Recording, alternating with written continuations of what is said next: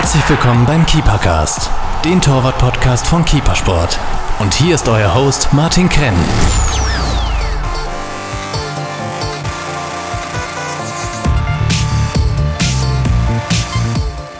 Hallo liebe Torhüter, heute ist wieder Keepercast-Zeit. Ich bin sehr froh, heute den ersten weiblichen Gast begrüßen zu dürfen. Es ist die aktuelle Torfrau vom FC Bayern München und vom österreichischen Nationalteam Manuela Zinsberger. Manuela, schön, dass du bei uns im Keepercast bist. Danke, dass ich da sein darf. Der heutige Podcast wird präsentiert von Puma.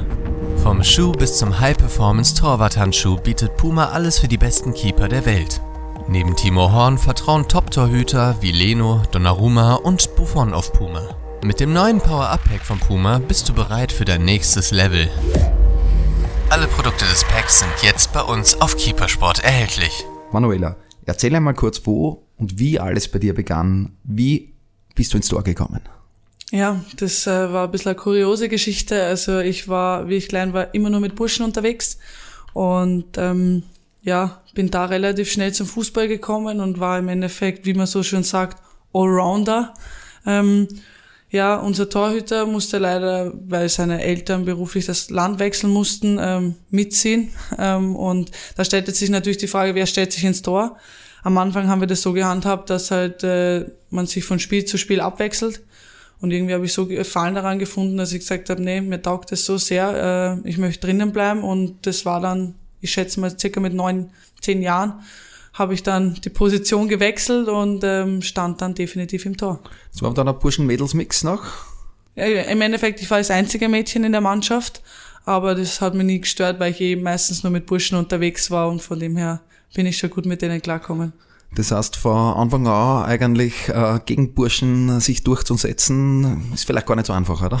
Einfach ist es definitiv nicht, aber ich würde es jedem raten. Also die Zeit hat mich sehr geprägt und ich würde es definitiv nicht anders machen. Vielleicht noch länger mit Burschen spielen. Die Härte ist anders. Ähm, ja, die gehen anders äh, miteinander um. Da geht's ein bisschen rauer zur Sache. Ähm, und auch Burschen schenken dir nichts. Erst recht, wenn du ein Mädchen bist. Ich meine, ich habe Top-Zeit gehabt. Ähm, ich bin weder schlecht behandelt worden. Sie hatten Respekt vor mir. Ähm, weiß nicht genau, ob das sportlich war. nee, aber ich kann mich wirklich nicht beklagen. Also die Burschen waren echt tipptopp, die haben mich gut behandelt, haben mich gut im Team ähm, integriert und ähm, haben auch Respekt verschaffen müssen, was ich gut fand und ähm, würde die Zeit auf jeden Fall nicht missen würden und äh, würde jedem nur raten, solange es geht bei Burschen zu spielen, dass man eben diese Techniker lernt, dass man diese Zweikampfhärte auch äh, mitbringt und ähm, klar, die Schüsse, Schüsse sind dann natürlich noch härter als wie bei Frauen.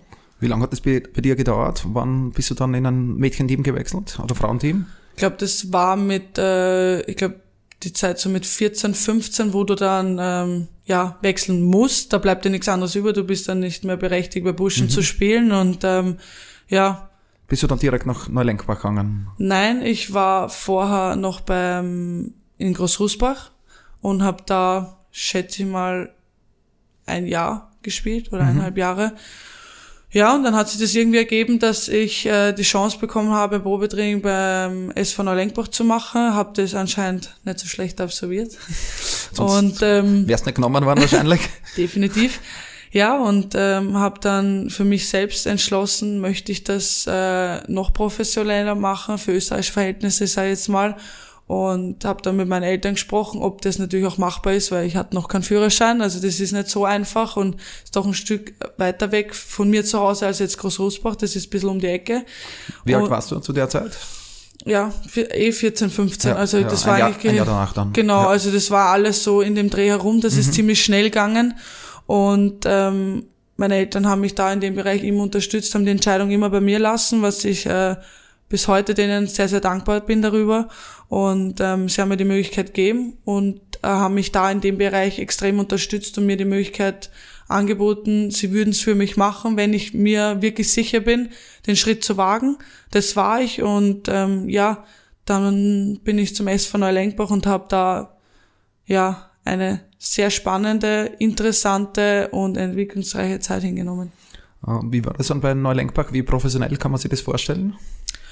Ja, ich war zusätzlich noch in der Fußballakademie in St. Pölten beim Nationalzentrum für Frauenfußball und ähm, war hauptsächlich dann in der Schule aktiv, beziehungsweise du trainierst ja dort auch noch und war dann quasi zweimal in der Woche, ein bis zweimal, sagen wir mal, in der Woche dann beim Verein tätig.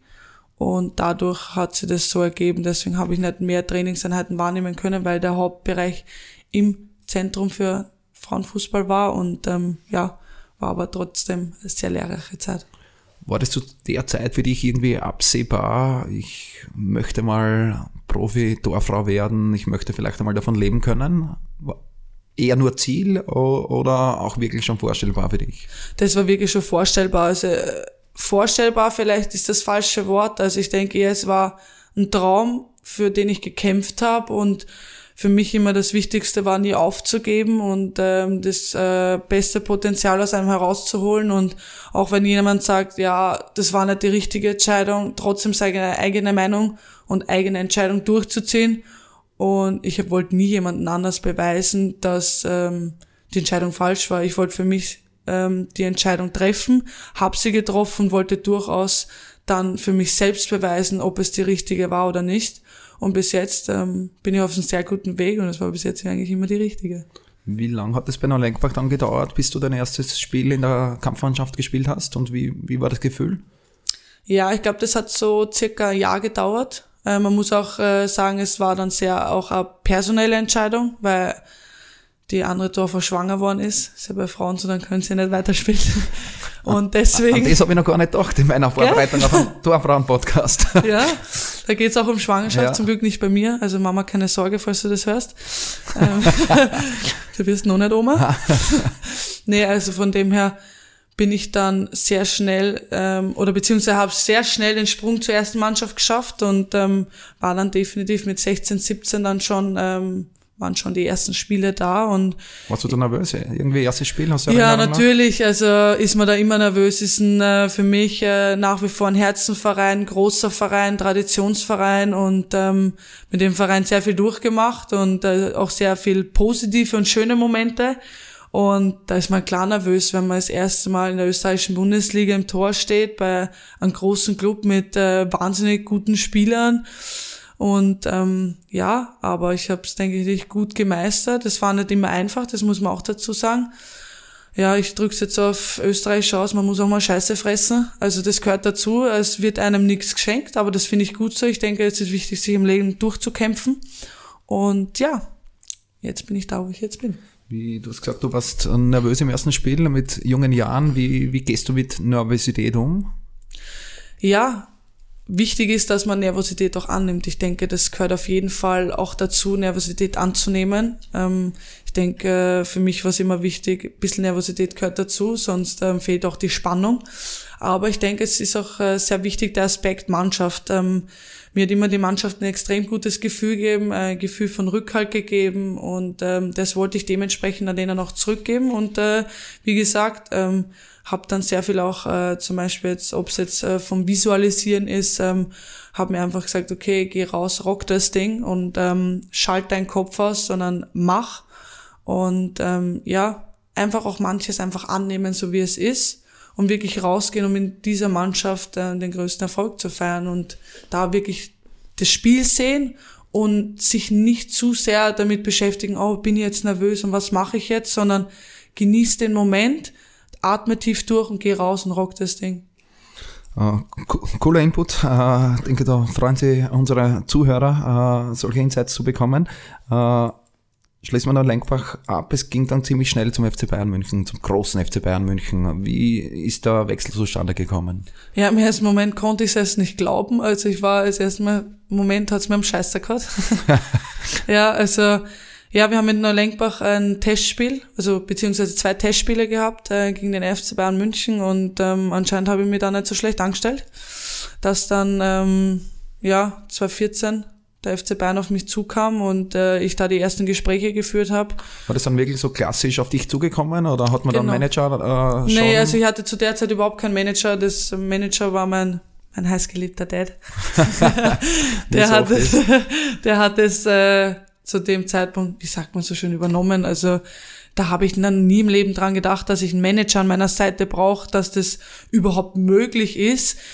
Träume sind da, aber dass das wirklich dann wahr wird, dass du beim FC Bayern München im Tor stehen kannst, ähm, war zu dem Zeitpunkt ja auch ein bisschen unvorstellbar. Aber wie gesagt, man muss an seine Träume glauben, man muss alles geben, man muss sich reinhauen und dem Moment hat es halt gut gepasst und ich habe anscheinend äh, überzeugt und habe dann auch ein Probetraining, ich glaube dreitägiges Probetraining beim FC Bayern München absolviert und ja, habe dann auch ähm, vom Peter, also von Peter Kargus, meinem noch immer aktuellen Torwarttrainer gutes Feedback bekommen. Er hat mir gleichzeitig gesagt, ähm, dass viel Arbeit auf uns wartet, dass mir nichts geschenkt wird, dass wir an vielen Bereichen arbeiten müssen. Und ähm, ja, und wollte dann auf jeden Fall die Herausforderung annehmen. Bayern hat dann natürlich gesagt, ja, sie wollen mich unter Vertrag nehmen und äh, der Moment war für mich äh, einer der unglaublichsten Momente, dass sowas machbar ist und deswegen appelliere ich an jeden, der seine Träume im Kopf hat, ähm, glaubt daran, reiß den Arsch auf, mach was, such keine Ausreden, sondern wenn ein Problem da ist, such eher die Lösung. Und ja, so bin ich dann zum FC Bayern München gekommen und ja, habe, denke ich, die richtige Entscheidung getroffen. Das Ganze war jetzt vor, vor knapp äh, vier bis fünf Jahren, 2014 war das Ganze, da warst du, äh, du bist jetzt auch noch jung, aber ja. damals sehr jung, äh, da warst du 18, von zu Hause weg mit 18 in das große München. Wie war das für dich? Man hört raus, dass irgendwie dürftest eine äh, Verbindung zu deiner Familie haben. Mama ist gefallen, Papa ist gefallen, äh, da weg von zu Hause. Wie, wie bist du damit umgegangen mit 18? Also ich war ja davor schon in dem Nationalen Zentrum für Frauenfußball und da bist du ja dann quasi von Sonntagabend bis äh, Freitag nach dem Training. Das auch, mal auch weg. Auch weg. Ja. Das heißt im Endeffekt, ich war da schon ein bisschen darauf vorbereitet, wie es ist, ohne Eltern, ohne Schwester irgendwie die Zeit zu verbringen. Und äh, es war keine einfache Zeit. Bei mir sind auch sehr viele Tränen geflossen. Ich denke, das ist auch menschlich. Und ja, habe da schon ein Stück weit in die Selbstständigkeit hineingefunden. Und klar, es war auch nicht einfach mit 18 den Schritt zu wagen, aber meine Eltern und auch meine Schwester haben da einen großen Anteil dazu beigetragen haben mich äh, gut darauf vorbereitet, ob es darum geht, äh, wie regle ich Dinge, was muss ich im Kopf haben, wenn es um Wohnungssachen geht, finanzielle Sachen geht, wie regle ich was und ja, meine Familie hat mich da extrem gut unterstützt, hat mich da sehr gut darauf vorbereitet und klar auch äh, Vicky und Karina, also die haben da auch einen großen Teil dazu beigetragen, mir da ein gutes Gefühl zu geben. Und obwohl wir uns da noch nicht so gut kannten und jetzt die Freundschaft extrem innig ist, also auf die bin ich sehr, sehr stolz und auch dankbar in meinem Leben zu haben, ist es unglaublich, äh, was die mir für Unterstützung auch gegeben haben vor Ort. Das heißt, die, die, zwei Mädels aus Österreich quasi haben die vor Ort unterstützt, ja, ja definitiv. Und wie gesagt, ähm, es war nicht einfach, aber ich war schon immer so ein Mensch, der die Herausforderungen geliebt hat. Und meine Mama hat ähm, das echt auf den Punkt getroffen. Heimkommen kannst immer und warum nicht im Leben mal was riskieren und probieren? Wenn es schief geht, äh, hast du jemanden hinter dir stehen, wo sagt, ähm, die Türen stehen dir immer offen und wenn du so jemanden oder so eine Familie im Rücken hast, gehst du so eine, mit so einer Entscheidung vielleicht um. Wie war es dann in München? Der, der Wechsel war dann direkt zu den Bayern-Profis, oder? Also ich habe zuerst, ähm, ich war schon im ersten Kader der Frauenmannschaft, aber habe mehr, äh, mehr Spiele absolviert in der zweiten Mannschaft. Mhm. Und habe dann immer Step by Step, äh, war dann mal auf der Ersatzbank dabei, eventuell äh, dann, ich glaube, eineinhalb Jahre später hast du dann mal ein Spiel absolviert, weil du äh, großartige Entwicklung hingenommen hast, ähm, wo ich natürlich sehr, sehr schätze über das Vertrauen vom FC Bayern München und auch von meinem Torwarttrainer. Aber es hat natürlich sehr lange gedauert äh, in meinen Augen, aber das war für meinen Bereich extrem wichtig, weil ich natürlich erstmal damit lernen musste, damit umzugehen. Es von der Lenkbach österreichischer Frauenfußballverein und der große FC Bayern München. Das sind andere Trainingseinheiten. Ich habe nebenbei eine Ausbildung zur Bürokauffrau absolviert mit 40 Stunden, wofür ich gar kein Mitleid haben wir. Jetzt werden sich die meisten denken so, oh, die Arme und wie soll sie das machen? Ja, aber ich konnte mit 18 jetzt nicht sagen, ich möchte den und den Preis äh, oder das und das Gehalt kriegen, damit ich mir ein schönes Leben machen. Also die Millionen habe ich damit nicht verdient und für mich war es auch extrem wichtig, ein zweites Standbein zu haben. Und da der Aspekt dann vom SV Neulenkbach zum FC Bayern München waren die Trainingseinheiten viel intensiver, viel anspruchsvoller. ich möchte jetzt nicht Neulenkbach schlecht reden, aber es sind einfach zwei Dimensionen und ähm, ja, das war auf jeden Fall eine körperliche Umstellung, eine seelische Umstellung, natürlich auch eine physische Umstellung und psychisch natürlich auch dazu. Also das ist natürlich nicht sehr einfach gewesen, aber wie gesagt, ähm, es war sehr lehrreich und äh, ich denke, ich habe einen richtigen Arsch aufgerissen, damit ich jetzt bin, wo ich bin. Wie kann man sich die Woche bei Bayern München vorstellen? Äh, ist es dann jeden Tag Training, einmal Training, zweimal Training? Wie schaut dein, dein Wochenplan aus? Ja, also ich ähm, kann mal so sagen, dass wir zwischen sechs und sieben Einheiten pro Woche haben, plus Spiel. Ähm, was aber nicht heißt, dass wir sonst nichts machen, sondern ähm, man weiß auch zu schätzen, dass wir dann, ob man jetzt selbstständige Kraftkammer geht, mit einem Athletiktrainer was abstimmen und sagt, okay, ich habe Probleme mit Sprungkraft, ich habe Probleme mit dem Abdruck, äh, wie kann ich explosiver werden? Und da muss man natürlich individuell noch arbeiten. Und das heißt natürlich, wenn ich jetzt zum Beispiel am Donnerstag nur eine Einheit habe, komme ich eineinhalb Stunden bis zwei Stunden vorher am Campus zum Beispiel und absolviere meine ähm, eigene Einheit. Natürlich alles abgestimmt, damit es nicht zu viel wird. Das ist natürlich auch ein großer Faktor. Aber da geht's auch daran, die Zeit zu nutzen und an einen Schwächen zu arbeiten. Das heißt, ich habe nicht nur sechs, sieben Einheiten, sondern es wären dann mehr, aber dementsprechend auch dosiert. Und äh, wie gesagt, ähm, wenn Sonntag Spiel ist, ist Montag entweder Regeneration oder Spielersatztraining. Dienstag ist eigentlich der komplett freie Tag, da geht's gar nicht um Fußball, da ähm, dürfen wir auch meistens nicht am Campus sein, um eben auch den mentalen Aspekt nicht zu vergessen. Mittwoch sind zwei Einheiten, Donnerstag eine, Freitag eine, Samstag ist so das in Anführungszeichen kann man sagen, aktivieren. Das ist am meisten nur Stunde, dass einfach geht, die Spannung hochzuhalten, Zweikämpfe zu machen oder sich einfach die gewisse Sachen, ob es jetzt Torabschluss, ein bisschen Selbstvertrauen nochmal zu holen. Und Sonntag ist dann meistens Spiel. Wie ist der Kontakt bei Bayern zu den äh, männlichen Kollegen? Ähm, dadurch, dass wir jetzt am Campus sind, äh, ist der Kontakt sehr gering, weil die trainieren an der Sebener. Wir haben davor auch nie an der Sebener trainiert, sondern in Aschheim. Das heißt, man hat jetzt auch nicht so die Verbindung zur Sebener Straße, wo eben die Profis sind. Die haben selber viele Termine. Klar, man äh, hat eventuell durch den FC Bayern vielleicht mal Interviews mit gewissen Spielern und dass man sie da mal trifft, aber das ist, ja, das ist das Interview und sonst eigentlich nichts. Und klar, die zwei Meisterschaften, da sind wir gemeinsam im Postpalast gewesen, haben da die interne äh, Feier gehabt und was ich nie vergessen werde, ist natürlich äh, die Momente am Rathausbalkon, ba Rathausbalkon. Und ähm, da sieht man sich schon, aber es ist sehr, sehr gering. Also jetzt nicht so, dass ich jetzt äh, am Campus gehe und der Manuel Neuer mir um die Wege kommt. Also das eher nicht, aber ich bin ja dazu da, ähm, mich selbst zu verwirklichen, zu entwickeln und ähm, ja, das zählt für mich. Denkst du, dass Manuel Neuer der beste Torwart der Welt ist? Ich denke, einer der besten. Ob er der Weltbeste ist, das ist immer für mich so, so ein sehr großes Thema.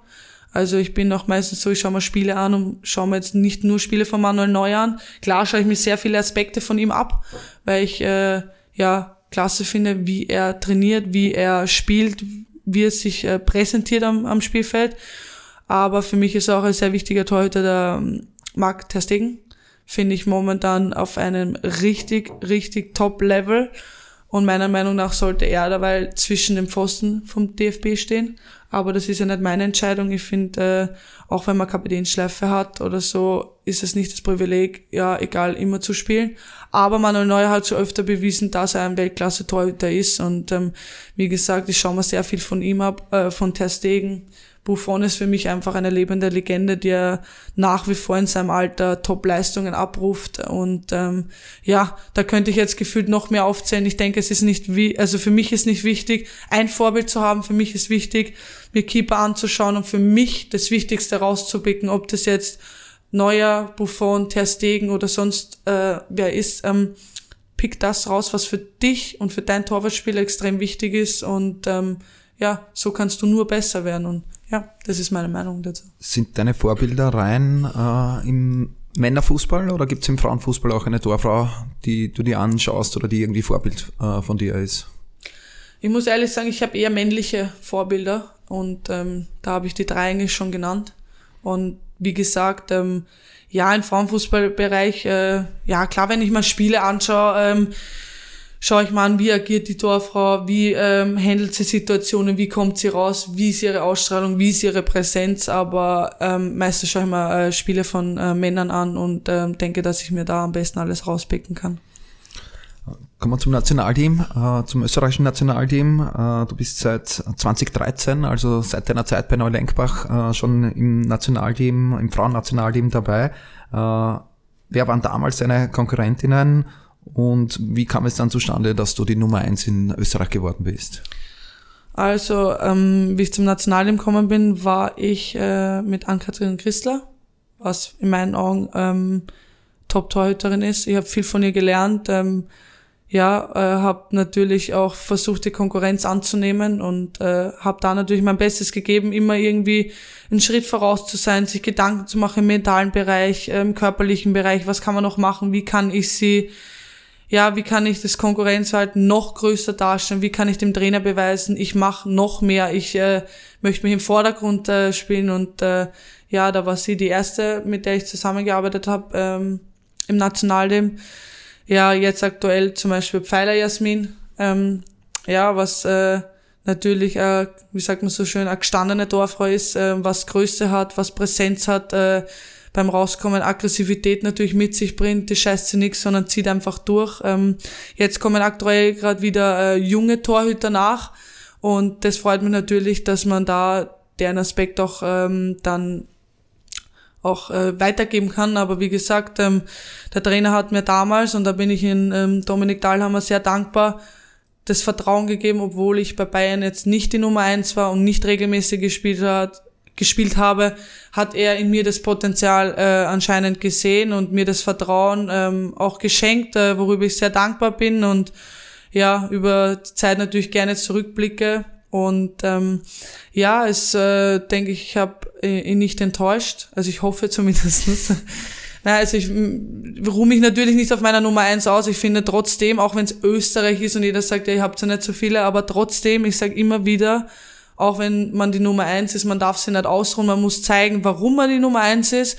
Man muss auch, zum Beispiel jetzt nach der Euro, dann auch wieder beweisen, dass man noch eine Schippe drauflegen kann, dass man sich wieder weiterentwickeln kann und auch muss, weil natürlich andere Nationen jetzt auf einen schauen, aber wie gesagt, ich kann gar nicht mehr den Zeitpunkt sagen, wo genau die Entscheidung gefallen ist, dass ich die Nummer eins bin. Dein erstes Spiel im Nationalteam? Weiß ich noch genau, gegen Slowakei war das, war das 2013? Ich kann es jetzt nicht genau sagen, aber da habe ich eine Halbzeit gespielt, war mega nervös, habe mir angeschissen bis aufs Knie, das war Wahnsinn. Aber ist gut Weil's, ausgegangen? Ja, ist gut ausgegangen. Ähm, Ergebnis, glaube ich, war 3-1. Ich muss ich ehrlich sagen, müssen wir dann nochmal nachschauen. Ich weiß, ich weiß es wirklich nicht.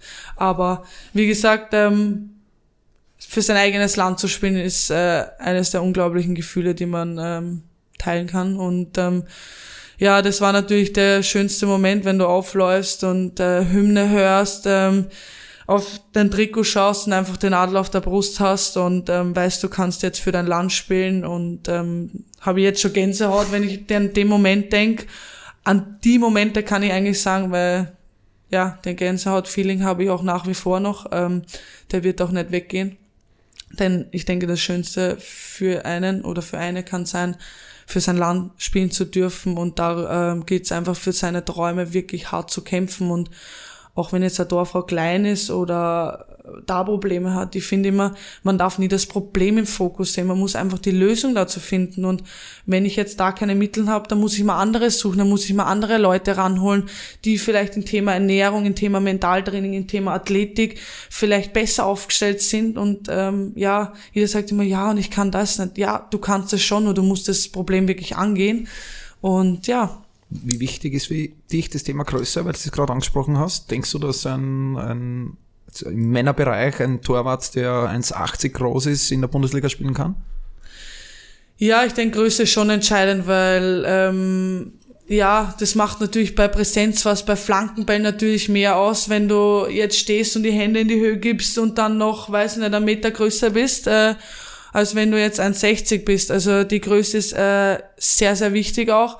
Aber wenn ich jetzt, sag jetzt mal, statt 1,78, 1, weiß ich nicht, 1,68 bin, dann denke ich mal, okay, ich kann das nicht ändern, weil ich kann mich nicht strecken lassen. Das funktioniert nicht, in meinen Augen. Vielleicht gibt schon Entwicklungen, man weiß es nicht. Aber das äh, ist halt nun mal in, in der heutigen Welt so, du kommst auf die Welt und du wirst so groß, wie der liebe Gottes will. Und da muss ich mir aber andere Wege suchen. Da muss ich vielleicht sagen, okay, wie kann ich meine Sprungkraft dementsprechend so hinbekommen, dass ich dann auf mich aufmerksam mache, ähm, dass ich nicht versprechen kann, dass man trotzdem jetzt dann bei einem großen Club wie der FC Bayern München zum Beispiel genommen wird. Das kann ich auch nicht versprechen. Aber ich denke, man muss einfach alles rausholen und äh, Größe ist schon wichtig. Ich meine, ich bin 1,78, also ich bin zum Glück für Frau jetzt nicht klein. Was ist der Durchschnitt bei, im Frauentor? Wenn man ja, ich denke, bei Männern hört, bei der WM war so ein 86, ein 87 der Durchschnitt. Wie ist das bei Frauen? Ja, ich denke zwischen 1,73, sei jetzt mal so, bis so groß 1,80 zum ja. Beispiel.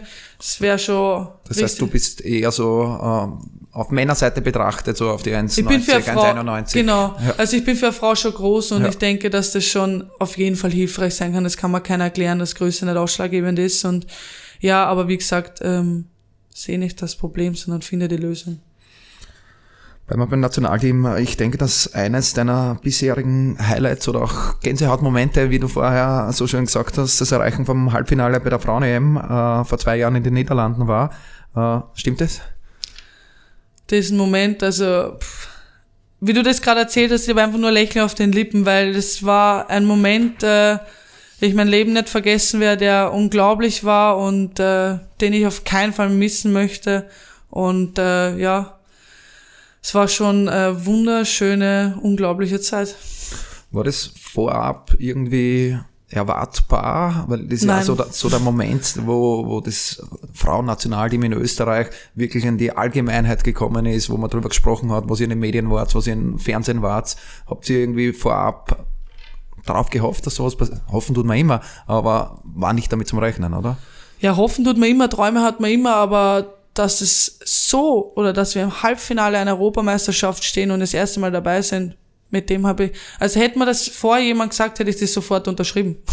so ja. ist es nicht, aber ähm, wir haben gewusst, dass wir Underdog waren und äh, dass wir einiges an uns, ähm, ja, dass wir sehr viel an uns arbeiten müssen, dass sehr viel stimmen muss und ob es jetzt körperlich, spielerisch, äh, dass auch Glück dazu gehört, ähm, ob es Verletzungen sind oder sonst was, was wir kompensieren mussten, ähm, was das alles dazu spielt, ist keine Frage, aber ähm, ja, also diese Zeit, also mir fehlen nach wie vor die Worte, weil was wir dort erlebt haben, äh, was wird so nie wieder passieren, weil die Menschen, die das alles mitgeteilt haben, ob es vom Staff ist, ob es von den genau den gleichen Spielerinnen sind, ob es das Hotel war, ob es die Bedingungen waren, die Atmosphäre, der Hype in Österreich das wird niemals so sein. Es wird anders sein, aber genau gleich wird es niemals sein.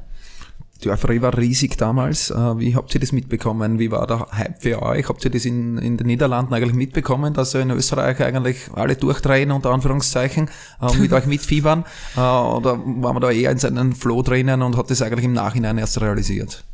Also man muss ehrlich sagen, unsere Medienabteilung ähm, hat einen überragenden Job gemacht. Ähm, ob, egal ob Medientermine, dass man sich da abgewechselt hat und nicht nur immer die, sagt man so schön, Startelf war, sondern da immer durchrotiert wurde. Somit hat jeder irgendwie bisschen Interviewarbeit gehabt, sondern jeder hat dann gesagt, okay, es gehen nicht immer die gleichen, weil das ist natürlich auch langweilig oder auch für einen selber anstrengend. Also die haben dann überragenden Job gemacht und klar bekommt man mit, wenn man zum Beispiel, wenn man jetzt die Medienabteilung anspricht, wenn man was postet und plötzlich habe ich weiß nicht, tausende Likes mehr, klar kriegt man das mit, aber so wirklich, wirklich mitbekommen haben wir das nicht. Also es war schon da, okay, erstes Spiel drei Punkte, Puh. klar, mit Familie redest natürlich, was zu Hause abgeht, da kriege ich schon ein bisschen was mit. Aber als wir zurückkommen sind nach Österreich, da beim Flieger aussteigen und du dich fühlst, gefühlt wie in Hollywood, wo die, wie sagt man schon schön, Paparazzis auf dich warten wir alle ungeschminkt, nicht darauf vorbereitet. das, das, also, das, nächste Thema, was nur im Frauenfußball ist, nach der Schwangerschaft. ja, also der Moment, wo halt da ganz viele Kameras auf dich warten, du im Bus einsteigst, alle dir zujubeln, du schon alleine zur Gepäcksausgabe gehst und nur deinen Koffer willst und dir aber vier Kameraleute das Mikrofon unter die Nase reiben und du da stehst und irgendwie I am from Austria singst und alle mitsingen und äh, du dann rauskommst mit deinem Gepäckstück und du rot-weißes Meer siehst, wo alle die Fahnen hochheben, zujubeln, zuschreien. Ich meine, Gänsehautmomente, wenn ich gerade alles so im Kopf nochmal durchgehe, du ins Hotel fährst, mit dem Bus ähm, Rathausplatz fährst und da einfach eine Menschenmasse auf dich wartet, du aufgerufen wirst und im Endeffekt, wir wussten gar nicht, wie du auf die Bühne gehst. Sollst du jetzt winken, sollst du einfach schnurstracks weitergehen soll ich blöd gesagt feiern lassen. Ähm, das war einfach äh, für uns ungewohnt. Äh, ich glaube, das hat man erst äh, Wochen, Monate später so wirklich sacken lassen können, realisieren können. Und der Moment war einfach unglaublich. Äh, und äh, ja, da bin ich auch ehrlich gesagt stolz auf unser Land. Ich meine, man muss ehrlich dazu sagen, man muss erstmal Erfolg haben, um einen Hype haben zu können. Und ja, man merkt nach wie vor, wir haben um die 3000 Zuschauer beim Spiel. Und das freut einen natürlich, dass die Fans jetzt nicht nur jetzt bei der Euro für uns da war, sondern auch danach noch für uns da sind. Und ich hoffe, das bleibt so. Und wir versuchen auch den Fans immer dementsprechend viel zurückzugeben, weil es natürlich nicht so einfach ist. Und Reisestrapazen alles drumherum, aber ja, das war ein unglaublicher Moment und äh, ja, ich habe jetzt schon wieder Gefühlschaos, äh, wenn ich ähm, dem Moment denke, wenn du da wirklich auf der Bühne sitzt und mit den Fans gemeinsam I'm from Austria singst, das, der Song ist unglaublich. Äh, danke an Reinhard Fenrich für den Song. Also der hat uns ähm, im Waze begleitet, wo wir es geschafft haben, zu Euro zu fahren und äh, ja, begleitet uns nach wie vor. Und den mit den Fans zu teilen, das war der unglaublichste Moment auch, oder einer der unglaublichsten Momente. Wie sehr hat dich als Person äh, die Frauen-Europameisterschaft äh, geformt als Sportlerin oder auch als, als Mensch allgemein? Ja, natürlich äh, hat es mir aufgezeigt, dass man ähm, an sich glauben muss, dass man, auch wenn man jetzt ein kleines Land ist und vielleicht jetzt nicht diese Top-Stars im Team hat, dass man trotzdem als Team, als Mannschaft einiges schaffen kann und vieles möglich ist. Und das hat man bei der Europameisterschaft gesehen, ob egal ob wer gefault wurde, wir sind aufgestanden und haben wirklich, man hat in unseren Augen gesehen, dass wir für unser Land kämpfen, dass wir für unsere Träume kämpfen, dass wir was erreichen wollen. Und ich glaube, so wie ich jetzt dann mit vielen anderen gesprochen habe, weil es mich so interessiert hat, wen hat man packt, wem nicht. Wir haben Leute mitgerissen, die vorher nichts mit Fußball am Hut haben. Ob es meine Oma ist, die bei irgendwem gesessen ist und plötzlich, na, wir schauen nicht das, sondern wir schauen heute uns die Mädels an, wo ich mir denke, so, wie ist es machbar?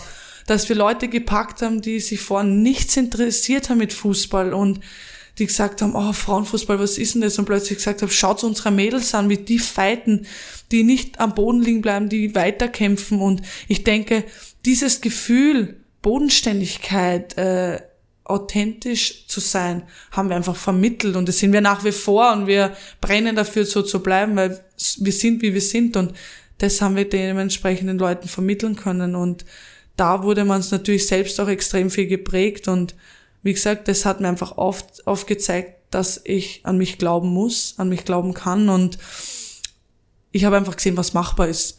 Und da habe ich noch mal mehr gespürt, noch mehr für meine Träume und Verwirklichungen äh, zu kämpfen. Und das hat mich persönlich geprägt, natürlich vor allem sportlich geprägt, als Mannschaft geprägt in so vielen Bereichen. Ich glaube, da könnte man morgen noch da sitzen. Du, du hast äh, auch natürlich als Torfrau einen großen Anteil an dem äh, Erfolg gehabt, äh, hast eine sehr starke äh, EM gespielt. Äh, möchte auf, auf eine Szene äh, oder auf ein Spiel eingehen, äh, Viertelfinale, Elfmeterschießen. Äh, da hast du Elfmeter gehalten. Äh, wie war das für dich? War das reiner Instinkt? Hast du dich da abgestimmt mit dem Tormann-Trainer? Das war Walter Franter damals. äh, Walter macht ja viele Videoanalysen, hat er dich da vorbereitet? Äh, wie, wie war es speziell das Elfmeterschießen für dich? Also erstmal, Walter, wenn du das hörst, liebe Grüße an dich, gell? Ja, er muss es hören, weil er ist ein regelmäßiger Hörer. ja, ich will es auch hoffen für dich. Ne? nee, also, ja, der kleine Scherzkeks auf der anderen Seite hat mir ähm, ja einen Zettel mitgegeben wo ich im Nachhinein sagen kann, da ist er 0,0 umgestanden. Irgendwas gekritzelt, was er wahrscheinlich in seiner Nervosität draufgeschrieben hat. Ja, ich war in dem Moment, wo er mit mir gesprochen hat und es war sehr wenig, was er gesagt hat, aber dafür habe ich ihn geschätzt. Er hat nie viel um einen heißen Brei geredet, sondern er hat klipp und klar gesagt, was Sache ist. Und habe in dem Moment genommen, hat mir den Zettel komischerweise in die Hand gedrückt. Ich habe gar nicht gewusst, was ich damit anfangen soll. Und Hast du den dann mitgenommen? ja, ich habe mitgenommen und habe ihn dann irgendwo beiseite geschoben. Ähm, aber er hat mir wirklich gehalten und ja, er hat äh, ein paar Wörter zu mir gesagt und äh, hat mir dann tief und fest in die Augen geschaut und dann bin ich gegangen und ähm, ja, dann habe ich einfach instinktiv gehandelt. Also ich habe mir dann meistens halt umdreht, habe meinen rechten Stutzen, linken Stutzen, das habe ich mir dann irgendwie so angewohnt, dass ich wirklich so, okay, okay, jetzt richte ich das, jetzt richte ich das, die Ecke und äh, habe es in dem Moment halt so durchgezogen und Das heißt, die Ecke vorab schon entschieden oder beim Anlauf? Wie, wie handhabst du das generell bei Nein, Elfmetern? bei dem Elfmeterschießen habe ich es irgendwie vorher, äh, Gespürt. klingt blöd, anscheinend habe ich es echt gespürt, weil das sonst hätte ich komischerweise, es, manchmal denke ich echt, ich bin eine Hexe, weil in dem Moment echt alles erraten. Ähm, ja, hat halt zum Flow gepasst. Ähm, ja, ich habe in dem Moment irgendwie instinktiv darüber gehandelt und habe dann entschlossen, die Ecke ist es, ähm, soll es sein und da musste mit voller Überzeugung in die Ecke springen und dass ich dann wirklich den einen Ball halte und dass meine Teamkollegen auch jeden geilen Ball da in das Netz geballert haben, ist unglaublich. Und das Gefühl, wenn du einen Ball haltest für dein Team, für dein Land, das sich, weiß nicht, Gefühl 120 Minuten über den Platz gehetzt haben, Tor verteidigt haben, ähm, das war in dem Moment unglaublich. Und habe das Tor meiner Mutter gewidmet und sie hat nicht hinschauen können. Ich habe dann quasi halt so meine Hand geküsst und dann halt so zu ihrer Richtung gedeutet und Schwester hat nur gesagt, sie kann nicht hinschauen, sie kann nicht hinschauen und ja, im Nachhinein habe ich ihr ein Video gezeigt, dann war es ganz okay, also mit dem kann ich leben. Äh, das heißt, da hast du es irgendwie gespürt äh, bei diesem Elfmeterschießen die Ecken. Äh, wenn du jetzt so bei Bayern ein normales Spiel, äh, einen Elfmeter gegen dich hast, äh, wie verhältst du dich da? Ja, im Endeffekt, man muss ehrlich sagen, wenn sich der Schütze aufstellt, Rechtsfuß, Linksfuß ist, er kann in jedes Eck schießen. Es gibt Statistiken, wo sagt, okay, wenn er jetzt links vom Ball schießt, schießt er ähm, von mir aus ins äh, rechte Eck vom Schützen aus gesehen. Das sind alles Statistiken. Ähm, klar hat jeder immer sein, wenn man Spieler analysiert, Gegner analysiert, hat man natürlich immer, der eine Spieler oder die eine Spielerin schießt immer in das Eck. Ja, aber trotzdem kann sie in dem entscheidenden Spiel dann sagen, okay, die Dorfer weiß, ich schieße in das Eck, dann schieße ich ins andere. Also es ist alles möglich. Es ist einfach Gefühlssache, vielleicht Erfahrung, Instinkt auch ein Stück weit und ähm, klar, vielleicht können ein Stück weit auch Statistik äh, dazu, aber im Endeffekt, das Tor ist so groß, die kann sich jede Ecke aussuchen. Also ja, manchmal ist es auch ein bisschen ein Stück weit Instinkt. Inwieweit bekommst du Statistik geliefert vom Trainerteam Ich mein- speziell vom Torwarttrainer? Ich meine, klar, wir, wir reden schon drüber und sagen, okay, bei, bei dem Spiel, also falls ein Elfmeter kommt, die und die Schützen schießen dorthin und ähm, klar spricht man sich da ein Stück weit ab, aber manchmal muss man auch einfach auf sein Gefühl vertrauen und denken, okay, ich habe jetzt das Gefühl, die schießt normalerweise links, ich habe das Gefühl, ich, äh, die schießt nach rechts und da muss man es einfach durchziehen. Also da gibt's für mich nicht so wirklich ähm, so einen Plan, den man verfolgen muss, sondern klar sollte man sich vorinformieren und jetzt ähm, ist schon auch wichtig, aber auch auf sein eigenes Gefühl hören ist für mich auch ein entscheidender Punkt. Du hast vorher schon den Walter Franter, deinen Torwarttrainer beim Nationalteam Österreich angesprochen, deinen Torwarttrainer in Bayern. Wie wichtig ist für dich die Position Torwarttrainer? Ja, extrem wichtig. Für mich äh, ist es extrem ähm, positiv zu sehen, dass ein Torwarttrainer nicht nur ein Torwarttrainer ist, sondern ein Mentalcoach, auch ein Stück weit ein Seelensorger, so in die Richtung. Ähm, einfach der Fels in der Brandung, also dein Rückhalt, der dir, egal ob du jetzt im Tor stehst, von der Seitenlinie das Gefühl gibt, äh, für dich da zu sein, ähm, dir den Rücken zu stärken, ob jetzt du jetzt ein Tor kassiert hast oder nicht, aber ob du eine geile Parade gemacht hast und die mit dir gefeiert wird oder ja, das sind so viele Aspekte und ich denke, dass da vielleicht in gewissen Bereichen auch der Torwartbereich äh, vielleicht noch ein Stück weit unterschätzt wird.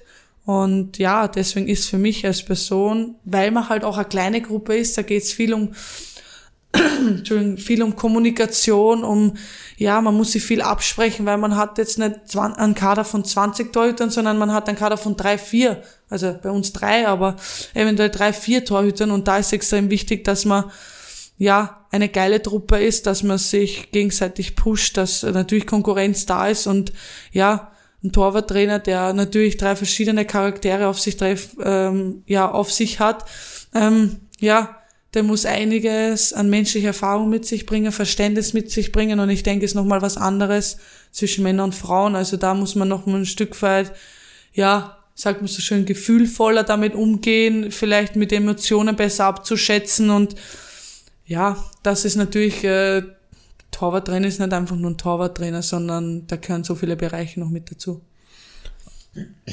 War dann äh, der Walter Franta dein, dein Mentor oder äh, dein aktueller Torwarttrainer? Oder würdest du sagen beide?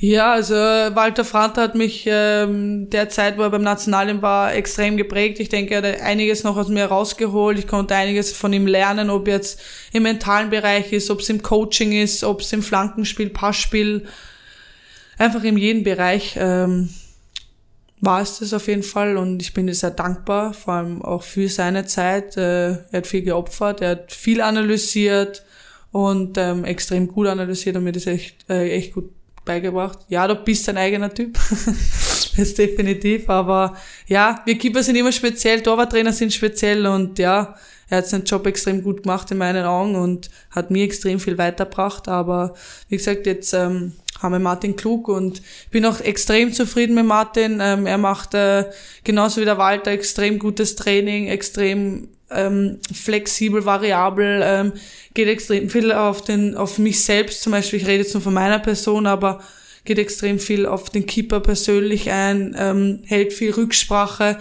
Ihm ist auch die eigene Meinung wichtig oder von mir oder von den anderen Keepern. Wir reden extrem viel und machen auch im mentalen Bereich viel. Also ich bin jetzt auch mit Martin extrem zufrieden. Er macht einen extrem guten Job und ähm, er bereitet mich immer gut aufs Spiel vor, egal ob Warm-up, egal ob äh, Halbzeit ist. Äh, er weiß, dass er da nicht viel sagen muss, sondern eher weniger mehr ist. Und ähm, ja, ich bin da auch durchaus zufrieden und kann mich da definitiv nicht beklagen. Gibt es eine Übung in Torwarttraining, die du gar nicht machen möchtest? Lass mich kurz überlegen. ja, ähm, im Endeffekt, ja, es macht, äh, ja, ich muss ehrlich sagen, wenn du mich jetzt auf Anhieb fragst, es gibt jetzt nicht irgendwie eine Übung, wo ich jetzt durchdrehe, wenn wir die machen. Es ist immer geil, mit Ball, mit Ball was zu machen, das ist definitiv. Also ich hasse es zu laufen. Spaß beiseite, das gehört dazu. Muss man auch machen, aber ja, wenn dann so ein geiler Parcours kommt, wo du echt an deine Grenzen kommst, das ist natürlich jetzt nicht so spaßig, wie wenn du, wenn es regnet und da ähm, über, über, übers Gras äh, drüber schleifst oder so oder geile Bälle hältst, ist natürlich was anderes. Aber ich muss ehrlich sagen, ich habe jetzt gar nicht so eine Übung, wo ich sage, weil die kotzt mich an oder so, sondern ähm, ja, es geht eher um die Ausführung. Also wenn es da wirklich mal ans Limit geht, wenn man so mal einen Parcours macht, wo weiß nicht, zig Bälle auf dich zukommen, nehme ich das genauso ernst. Aber es ist natürlich, äh, man merkt, man geht da an seine Leistungsgrenzen. Es gehört natürlich in der Vorbereitung auch dazu. Aber so wirkliche Übung, wo ich sage, oh, die kotzt mich an, muss ich ehrlich sagen, habe ich zum Glück noch nicht gefunden. Bei dir merkt man ja äh, in deinen Antworten, dass du dich sehr mit dem Thema beschäftigst, äh, du sehr leidenschaftlich bist und du, so denke ich auch rundherum viel magst, dass du da bist, wo du jetzt bist. Äh, hast du ja schon vorher selber gesagt, du magst zusätzliches Training. Wenn man dir folgt auf, auf, auf Instagram zum Beispiel, sieht man, dass du, dass du Recovery-Sachen magst, dass du rundherum viele Sachen magst. Äh, wie wichtig sind die Sachen rundherum für dich? Mentales Training, persönliches Training? Für mich habe ich äh, jetzt vor allem in der Zeit beim FC Bayern gemerkt, ähm, nochmal extrem wichtig, sich Zeit für sich selbst zu nehmen, ob jetzt mit den Recovery Boots was überragend sind, wo du auch vieles ohne fremde Hilfe brauchst. Also jetzt ohne einen Physiotherapeuten vom FC Bayern zu haben, brauchst du jetzt nicht, ähm, das kannst du selber machen. Für mich ist wichtig, was kann ich alleine für meine Regeneration, für mein Training machen. Und ähm, da war es halt für mich wichtig, im mentalen Bereich noch was zu machen, ähm, sei es einfach mal rauszugehen, Kopfhörer zu nehmen und einfach mal den Kopf frei zu bekommen, mal an andere Dinge zu denken, die Kamera mitzunehmen, Bilder zu machen, was mir extrem viel Spaß macht. Und das ist für mich keine Anstrengung, sondern das ist einfach die Zeit, was ich für mich habe und da einfach extrem gut runterkommen kann. Oder sei es einfach, ja, zu kochen, wo ich sage, okay, ich drehe zu Hause die Musik auf und bereite irgendein geiles Gericht zu oder so. Das äh, ist für mich eine Zeit, wo ich für mich nehmen kann, wo ich äh, nicht an Fußball denke, sondern einfach mal ja die private Manuela sein kann. Und ähm, ja, die Aspekte sind mir sehr wichtig und auch äh, ich finde Mentaltraining ist ein sehr wichtiger Aspekt, was viele unterschätzen und ja, ich reflektiere sehr viel, ob es jetzt vorm Spiel, nach dem Spiel oder auch mal so eine Trainingswoche sein kann, wenn es zum Beispiel zwei Trainings hintereinander nicht so gelaufen ist, ähm, kurz einmal mit dem Trainer zusammenreden, hey, was ist dir aufgefallen, was ist mir aufgefallen, vielleicht einfach, was man für die nächsten Einheiten mitnehmen kann und da ist wichtig, sich selbst einfach zu reflektieren, äh, sowie positiv als auch negativ. Wie wichtig denkst du, ist der Kopf für, speziell für den Torhüter? Bitte nochmal. Wie wichtig denkst du, ist der Kopf speziell für den Torhüter? Extrem wichtig, weil wir kriegen nicht äh, jede Sekunde einen Ball im Tor, sondern es kann sein, dass du, so wie ich es vorher gesagt habe, 80 Minuten ähm, keinen Ball aufs Tor bekommst und plötzlich äh, kommt die eine entscheidende Aktion und da musst du einfach hellwach sein. Und, ähm, wie gehst du dann damit um, dass du 80 Minuten nichts zum Tun hast? Wie, wie probierst du im Spiel zu bleiben? Ja, natürlich ist wichtig, ich muss die Kompaktheit zur Mannschaft herstellen. Also das heißt, ich muss mein Stellungsspiel ständig variieren. Rutscht die Mannschaft raus, muss ich ein Stück mitgehen. Lass sich die Mannschaft fallen, muss ich das genauso machen. Ähm, ja, vielleicht muss ich mich im Spielaufbau mehr mit einbringen, dass ich sage, okay, die zirkulieren zwar jetzt den Ball, aber vielleicht kann ich mich zusätzlich mit einbringen. Es ist das Coaching, es ist natürlich die Erfahrung, es ist... Ähm, dass du natürlich schaust, okay, äh, ich muss auch die Viererabwehrkette coachen, wenn jetzt zum Beispiel als Spielerin ähm, von links außen reinläuft und durch die Schnittstelle durch, muss ich den Innenverteidiger coachen, hey, pass auf, hinter dir kommt eine.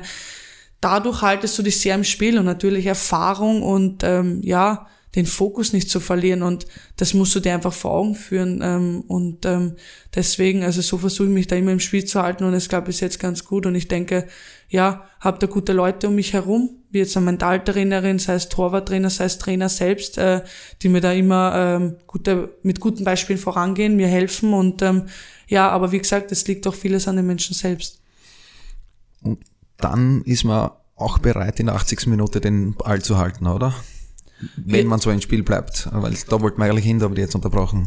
Ja, also das definitiv, also äh, da musst du definitiv hellwach sein, weil sonst, wenn du mit Gedanken, weiß ich nicht, ähm, schon am äh, die Woche drauf irgendwie am Mittwoch bist, obwohl jetzt Sonntag ist und das entscheidende Spiel ist, wirst du nicht den entscheidenden Ball halten können, dass man vielleicht auch durch Konzentration nicht jeden Ball halten kann, muss uns auch klar sein. Aber wie gesagt, ähm, das ist halt, ich denke, ohne diese Konzentration 90 Minuten oder vielleicht 95 oder 120 Minuten halten zu können, da musst du echt, äh, ja, wie viel im Kopf sein, sei jetzt mal so schön.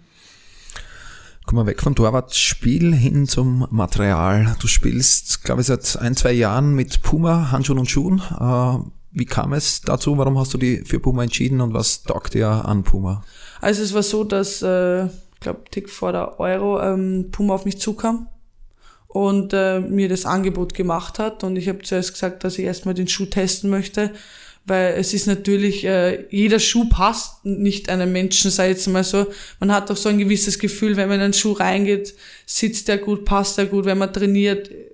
Wenn ich zum Beispiel, ich habe ein bisschen einen breiteren Fuß, äh, ich kann jetzt einen ganz schmalen nehmen, weil sonst kriege ich Fußprobleme. Ähm, und habe den dann getestet und auch den Handschuh getestet und war definitiv davon überzeugt, bin nach wie vor mit der Arbeit von denen sehr zufrieden. Ich sehe, dass da Entwicklung da ist, dass sie sich auch weiterentwickeln, egal ob es jetzt um Fußballschuh, Handschuh oder sonst irgendwas ist. Und ähm, ja, bin da durchaus zufrieden und äh, kann mich da definitiv nicht beklagen.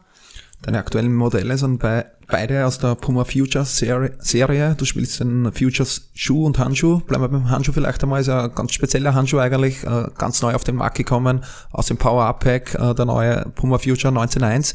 Der Handschuh ist strapless, also ohne Lasche, äh, mit einem kleinen Zipper auf der Seite heißes Thema eigentlich gerade im Moment äh, im Tormann-Bereich. Nike hat da letztes Jahr angefangen, Strapless was zum Bringen. Äh, Boom hat es auch schon länger. Wie geht's dir damit, ohne Lasche zum Spielen? Also ich muss ehrlich sagen, also ich war am Anfang auch ein bisschen suspekt. Ich so, ah, okay, gar keine Lasche mehr, ähm, wie wird das sein? Und klar war es am Anfang ungewohnt, weil man halt das gewohnt ist, eine Lasche zuzumachen, aber ich muss ehrlich sagen, der Handschuh sitzt einfach perfekt und ähm, es fühlt sich einfach so, ja, wie eins an und ähm, das finde ich einfach überragend und ich mag das, wenn es ein bisschen enger ist. Ähm, mag das nicht, wenn das so, ja, ein breiter Handschuh ist, sondern es muss eher anliegender sein.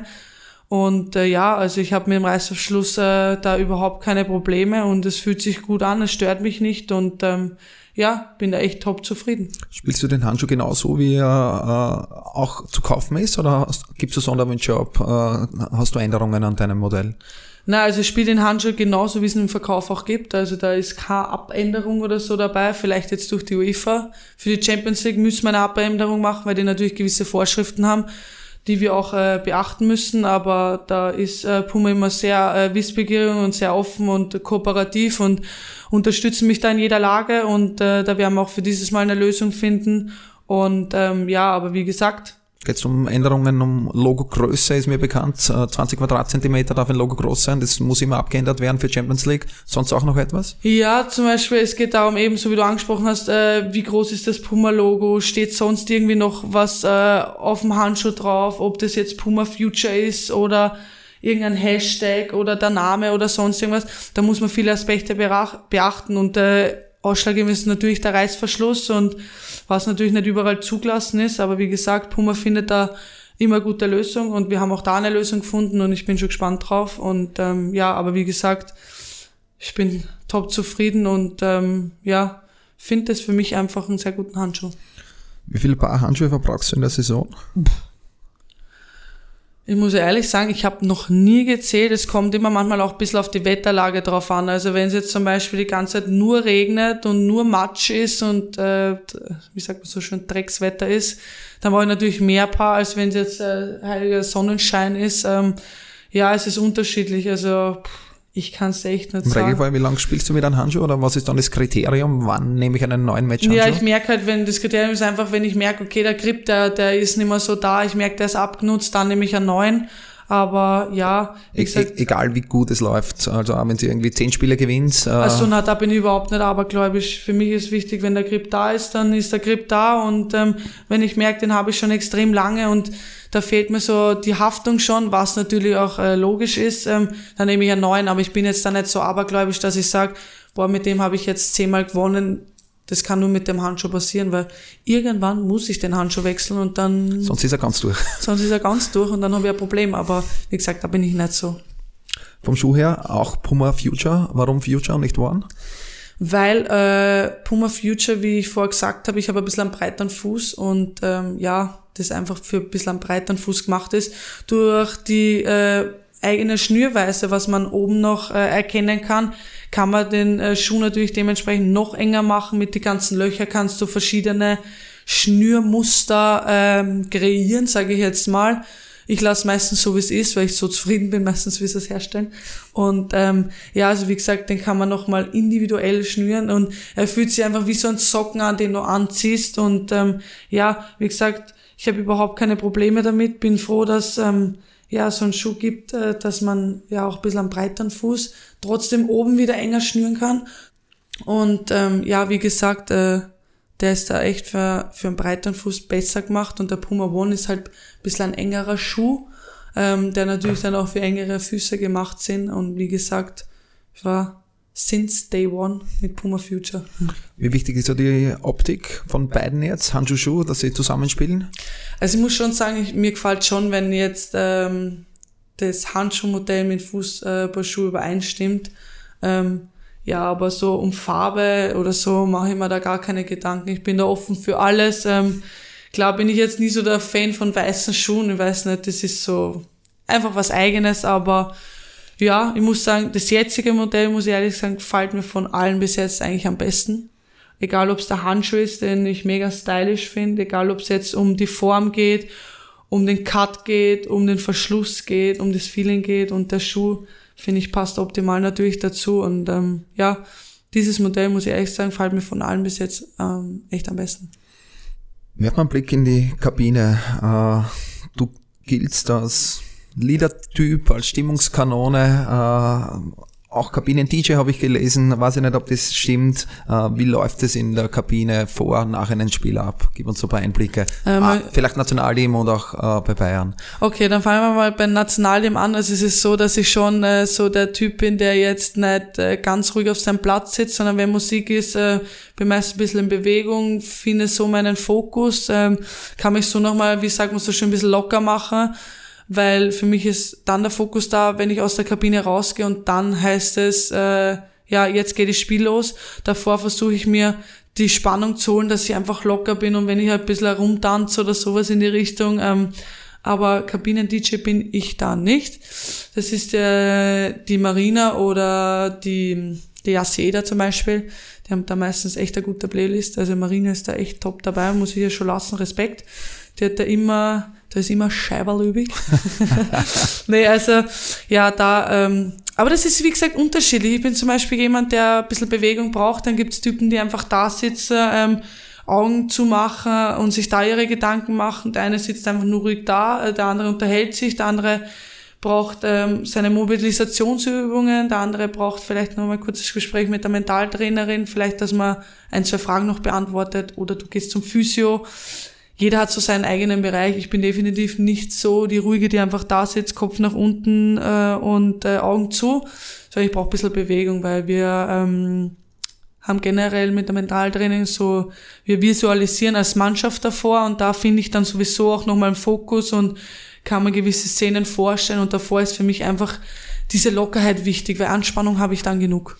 Und bei Bayern ist so, dass ähm, ja Verena Schwers oder ja, sind der Weimar da unsere DJs sind. Ähm, ja, aber wie gesagt, ich bin auch echt so, so wie du sagst, so ein bisschen äh, Stimmungsmacher. Ich möchte so, wenn man mal gewonnen hat, dass man auch mal in der Kabine die Sau rauslässt und die Musik auftritt, tanzt und gemeinsam irgendwie äh, das zelebriert und ja, wie gesagt, es gibt halt da immer Unterschiede. Der eine ist ein bisschen ruhiger, der andere ist ein bisschen mehr, aber meistens, wenn es um Stimmung geht, bin ich zum Beispiel auch bei Bayern diejenige, ja, Manu, kannst du mal? Oder ich meistens mit äh, Jacinta gemeinsam, sagen wir meistens, sind so die zwei Torhüter, die, die wenn es um Sachen Stimmung geht, da vorangehen. Ähm, aber wie gesagt, ich kann auch mal einfach ruhig da sitzen. Das kommt je nach äh, Lage drauf an, wie ich mich fühle, was ich brauche, was ich für mein Spiel brauche. Und ja, aber wenn es um Sachen Stimmung geht, bin ich schon, da hast du schon recht, da bin ich schon vorne dabei. Kann ich schon das Sau auslassen. jetzt, jetzt haben wir viele positive Aspekte besprochen. Man kann ja das Spiel auch einmal verlieren. Äh, wie geht's dann so in der Kabine? Ja, natürlich ähm, kommt man unterschiedlich in die Kabine. Ähm, ja, die meist, also ich kann so allgemein sagen, wenn ich jetzt, ähm, sagen wir jetzt mal Bayern hernehme, ja, wir kommen in die Kabine, jeder setzt sich mal auf seinen eigenen Platz oder macht was eigenes und start einfach zum Beispiel, komm, ich bin zum Beispiel so, ich setze mich einfach mal hin und atme mal tief durch, äh, habe natürlich Gedankenkarussell hoch 10, ähm, dann sitzt oftmals, dann sitzt wer neben dir und fängt mit dir zum Reden an und dann diskutiert man, was war, was war komplett scheiße, äh, was war trotzdem noch gut, äh, kommt man so irgendwie ins Gespräch, aber die Körpersprache ist natürlich, man sitzt mal da und denkt so, oh, das regt mich jetzt so komplett auf, das war, einerseits vielleicht soll es verdient gewesen sein, unverdient, ähm, da gehen dir so viele Gedanken durch den Kopf, aber natürlich ist man da erstmal, ja, man setzt sich hin und macht sich Gedanken, redet kurz und dann geht man duschen und ja, wenn wie, ich jetzt. Wie, wie lange brauchst du im Nachgang jetzt, egal ob, ob, ob, ob äh, das Spiel gewonnen wurde oder verloren wurde, äh, im Nachgang das Spiel zum Verarbeiten? Natürlich den Tag selbst. Also wenn ich jetzt, jetzt mal um 14 Uhr spiele und am Abend daheim sitze, dann haben wir schon noch meine Gedanken. Dann ist meistens so, ähm, am Montag ist ja Regeneration und äh, kurze Nachbesprechung auch vom Spiel noch. Am Mittwoch steht dann das erste Torwarttraining an und äh, dadurch, dass bei Bayern unser Torwarttrainer meistens nicht beim Spiel dabei ist oder ähm, ja dann am Montag nicht da ist, ist so der Mittwoch unser entscheidender Punkt, wo wir dann sagen vor dem Training, hey, wir kommen kurz zusammen, wer hat gespielt, ob es jetzt zweite Mannschaft, erste Mannschaft war. Ähm, und der Trainer gibt dann so sein Feedback, was er vom Trainer oder weil er selber im Fernsehen geschaut hat, äh, für ein Feedback und dann äh, tauscht man sich aus und dann sagt man, okay, an den Dingen greifen wir an und da ist für mich dann der Punkt, wo ich sage, abgehakt, fertig aus. Der Dienstag ist natürlich auch mein freier Tag, da ähm, denke ich natürlich, versuche ich mir komplett mal den Kopf frei zu bekommen, um in die nächste Trainingswoche optimal zu starten und ja, wie gesagt, da ist halt für mich der Mittwoch ausschlaggebend, aber es ist natürlich unterschiedlich, weil wenn wir dann Champions League haben, dann äh, oder Pokalspiele, Spiele unter der Woche, dann muss es noch schneller abhaken. Dementsprechend ist es halt ist es halt anders. Aber wie gesagt, da findet man immer seine Lösung und wenn jetzt ein Mittwoch Spiel wäre, wäre für mich der Sonntag ausschlaggebend, beziehungsweise der Montag, wo man dann mit dem Trainer nochmal drüber redet und dann aber sagt, okay, gut, Mittwoch steht das Spiel an, da muss ich wieder voll da sein. dementsprechend, es kommt immer auf äh, die Spieltage drauf an. Letzte Frage für heute. Jetzt haben wir schon sehr, sehr lang gesprochen. Im Reden bin ich nicht schlecht. Ja, merkt man.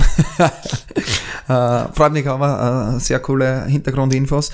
Meine letzte Frage geht um deine Zukunft. Äh, du bist äh, trotzdem noch eine sehr junge Torfrau, obwohl du sehr, sehr viel erlebt hast. Äh, was sind deine Ziele für deine weitere Karriere? Wo siehst du dich in zehn Jahren? Puh, in zehn Jahren, da bin ich 33, um Gottes Willen. Ähm, ja, es ist eine sehr lange Zeit, wo sehr viel passieren kann. Also klopf, klopf, klopf. Also ich hoffe, Verletzung bleibt mir aus. Ähm, mein oberstes Ziel ist es einfach, gesund zu bleiben. Ähm, weil Gesundheit kann man sich mit kein Geld auf der Welt kaufen und das ist einfach, ähm, ja, mein Körper, mein Kapital und ähm, das ist für mich das oberste Ziel. Ja, ich möchte mich persönlich weiterentwickeln. Ähm, ich möchte nochmal beim anderen Verein vielleicht spielen. Ich weiß nicht, was die Zeit mit sich bringt. Also ähm, zehn Jahre, da sind viele Verträge dazwischen, sag ich jetzt mal, und da kann vieles passieren. Ich möchte natürlich ähm, mit dem FC Bayern Titel gewinnen, ähm, was welchen Verein ich später mal spielen werde, äh, natürlich da Titel gewinnen. Ich möchte mich persönlich weiterentwickeln. Ich bin noch lange nicht äh, an meinem sportlichen Ende, sage ich, wo ich sage, okay, ich sehe in mir kein Potenzial mehr. Ich denke, ich habe alles ausgeschöpft. Das gar nicht. Ich denke, ich kann mich athletisch nochmal auf ein anderes Level bringen. Ich kann mich sportlich, sei es in Flanken, im Mitspiel, im gehobenen Zuspiel, in so vielen Dingen noch äh, entwickeln und ähm, ja, zehn Jahre sind lange, aber ich denke, die Zeit muss man effektiv nutzen. Das will ich auch machen und deswegen, also ich möchte mich da sportlich nochmal auf eine andere Level, ander, ja, anderes Level, sag ich mal, heben und ähm, ja, so wie du gesagt hast, ich bin als Torhüterin noch jung und äh, ich hoffe, mir, äh, mir steht noch viel bevor. Aber wie gesagt, ich freue mich drauf, ähm, aber jeden Titel gewinnen, ich denke, ähm, das ist in jedem sportlichen Interesse und äh, ja, aber wie gesagt, Gesundheit ist das Wichtigste und deswegen ähm, ist mein oberstes Ziel, gesund zu bleiben und danach sind einfach je, ähm, mit jeder Mannschaft, egal wo ich jetzt bin, ob FC Bayern oder wer weiß, wo in zehn Jahren bin, ähm, sein werde, ähm, ja, da einfach Erfolge zu feiern als Mannschaft, als Team und ähm, ja, das ist, glaube ich, das Schönste für einen Sportler. Dankeschön. Äh, mir hat sehr viel Spaß gemacht. Äh, macht immer Freude, mit, mit Gleichgesinnten zu sprechen. Vor allem, wenn man dann so eloquent ist, äh, so, so viele positive Tipps mitgibt. Ich hoffe, dir hat es auch Spaß gemacht. Äh, schön, dass du da warst. Ähm, möchtest du noch einen letzten Tipp vielleicht für junge Torfrauen vielleicht einmal speziell geben, äh, die irgendwann einmal deine Nachfolgerin werden sollten? Ja, natürlich möchte ich die Chance natürlich nutzen. Also ich hoffe, dass ich natürlich ähm, in meiner äh, Funktion ein gutes Vorbild sein kann. Ich möchte immer äh, positiv vorangehen, dass man sich vielleicht vor seinem Vorbild was abschauen kann. Aber was man selber machen kann, ist einfach, ähm, verliere nie den Spaß daran. Weil wenn du den Spaß nicht hast, dann ist es die falsche Sportart. Ähm, wichtig ist, ehrgeizig zu sein, wissbegierig zu sein, vielleicht immer den anderen einen Schritt voraus zu sein. Man muss wissen, dass man in gewissen Teilen, Bereichen Abstriche machen muss. Also ich habe weniger mit Freunden machen können, es war schon noch vorhanden, aber wenn man was wirklich erreichen will, muss man ähm, auch in jungen Jahren vielleicht in Bereichen Abstriche machen. Es ist wichtig, äh, das Thema Ernährung, Athletik, Mentaltraining nicht zu unterschätzen und da einfach versuchen, glaub an deine Träume, es ist alles machbar. Das habe ich selbst auch in meinen Jahren, wo ich viel erlebt habe, schon oft mitbekommen. Glaub daran und ähm, so wie ich schon öfter gesagt habe äh, in dem Podcast, es ist wichtig, nicht das Problem zu sehen, sondern die Lösung zu suchen, egal ob man klein, ob man vielleicht ein bisschen stärker ist. Es gibt immer eine Lösung, nur sehe nicht das Problem, sondern finde die Lösung. Und ich glaube, das ist äh, ein guter abschließender Satz. Und ja, ich hoffe, ähm, dass ich einfach da mit dem Podcast auch ein bisschen äh, Torfrauen Mut zusprechen konnte, Motivation geben konnte, vielleicht auch die Hilfe auf vielleicht andere Aspekte, wo man sagt, okay, in dem Bereich bin ich nicht weiterkommen, aber vielleicht durch diesen Podcast hat mir die Manu halt dadurch geholfen, vielleicht in dem Bereich sich weiterzuentwickeln. Ich denke, das war ähm, ja gutes Interview. Es hat mir mega viel Spaß gemacht und ähm, ja, ich hoffe einfach, dass ich damit vielen Mädels ähm, ja eine Hilfe sein kann und ähm, ja, egal wo man mich trifft, ihr könnt mir auch gerne jederzeit an, ähm, ja, anschreiben oder ja, wenn es mich seht, sprecht's mich einfach an. Ich bin auf jeden Fall da nicht scheu, sondern bin froh, wenn irgendwer herkommt, mal Fragen hat. Ähm, ja, ich bin auf jeden Fall sehr offen und hoffe, dass ich da einigen Mädels ähm, damit helfen konnte und das ist für mich das Wichtigste. Super, Dankeschön. Äh, Gerne. Extrem spannender Gast. Äh, ich hoffe, euch hat diese Folge gefallen. Äh, war es so, liked diese Folge, teilt diese Folge mit euren Torwartkollegen, Torfrauen, Tormännern, äh, gebt uns einen Daumen hoch auf Soundcloud, äh, eine 5-Sterne-Bewertung auf iTunes und hört wieder rein nächste Woche, wenn es wieder heißt Keepercast bei Keepersport. Danke, ciao. Von der Keeper Base in Kottingbrunn. Das ist der Keepercast. Gefällt dir, was wir hier machen? Dann teile und bewerte unseren Podcast und folge uns auf Soundcloud und iTunes. Warum machen wir das Ganze, fragst du dich? Weil Leidenschaft im Herzen beginnt. KeeperCast, right from the heart of goalkeeping.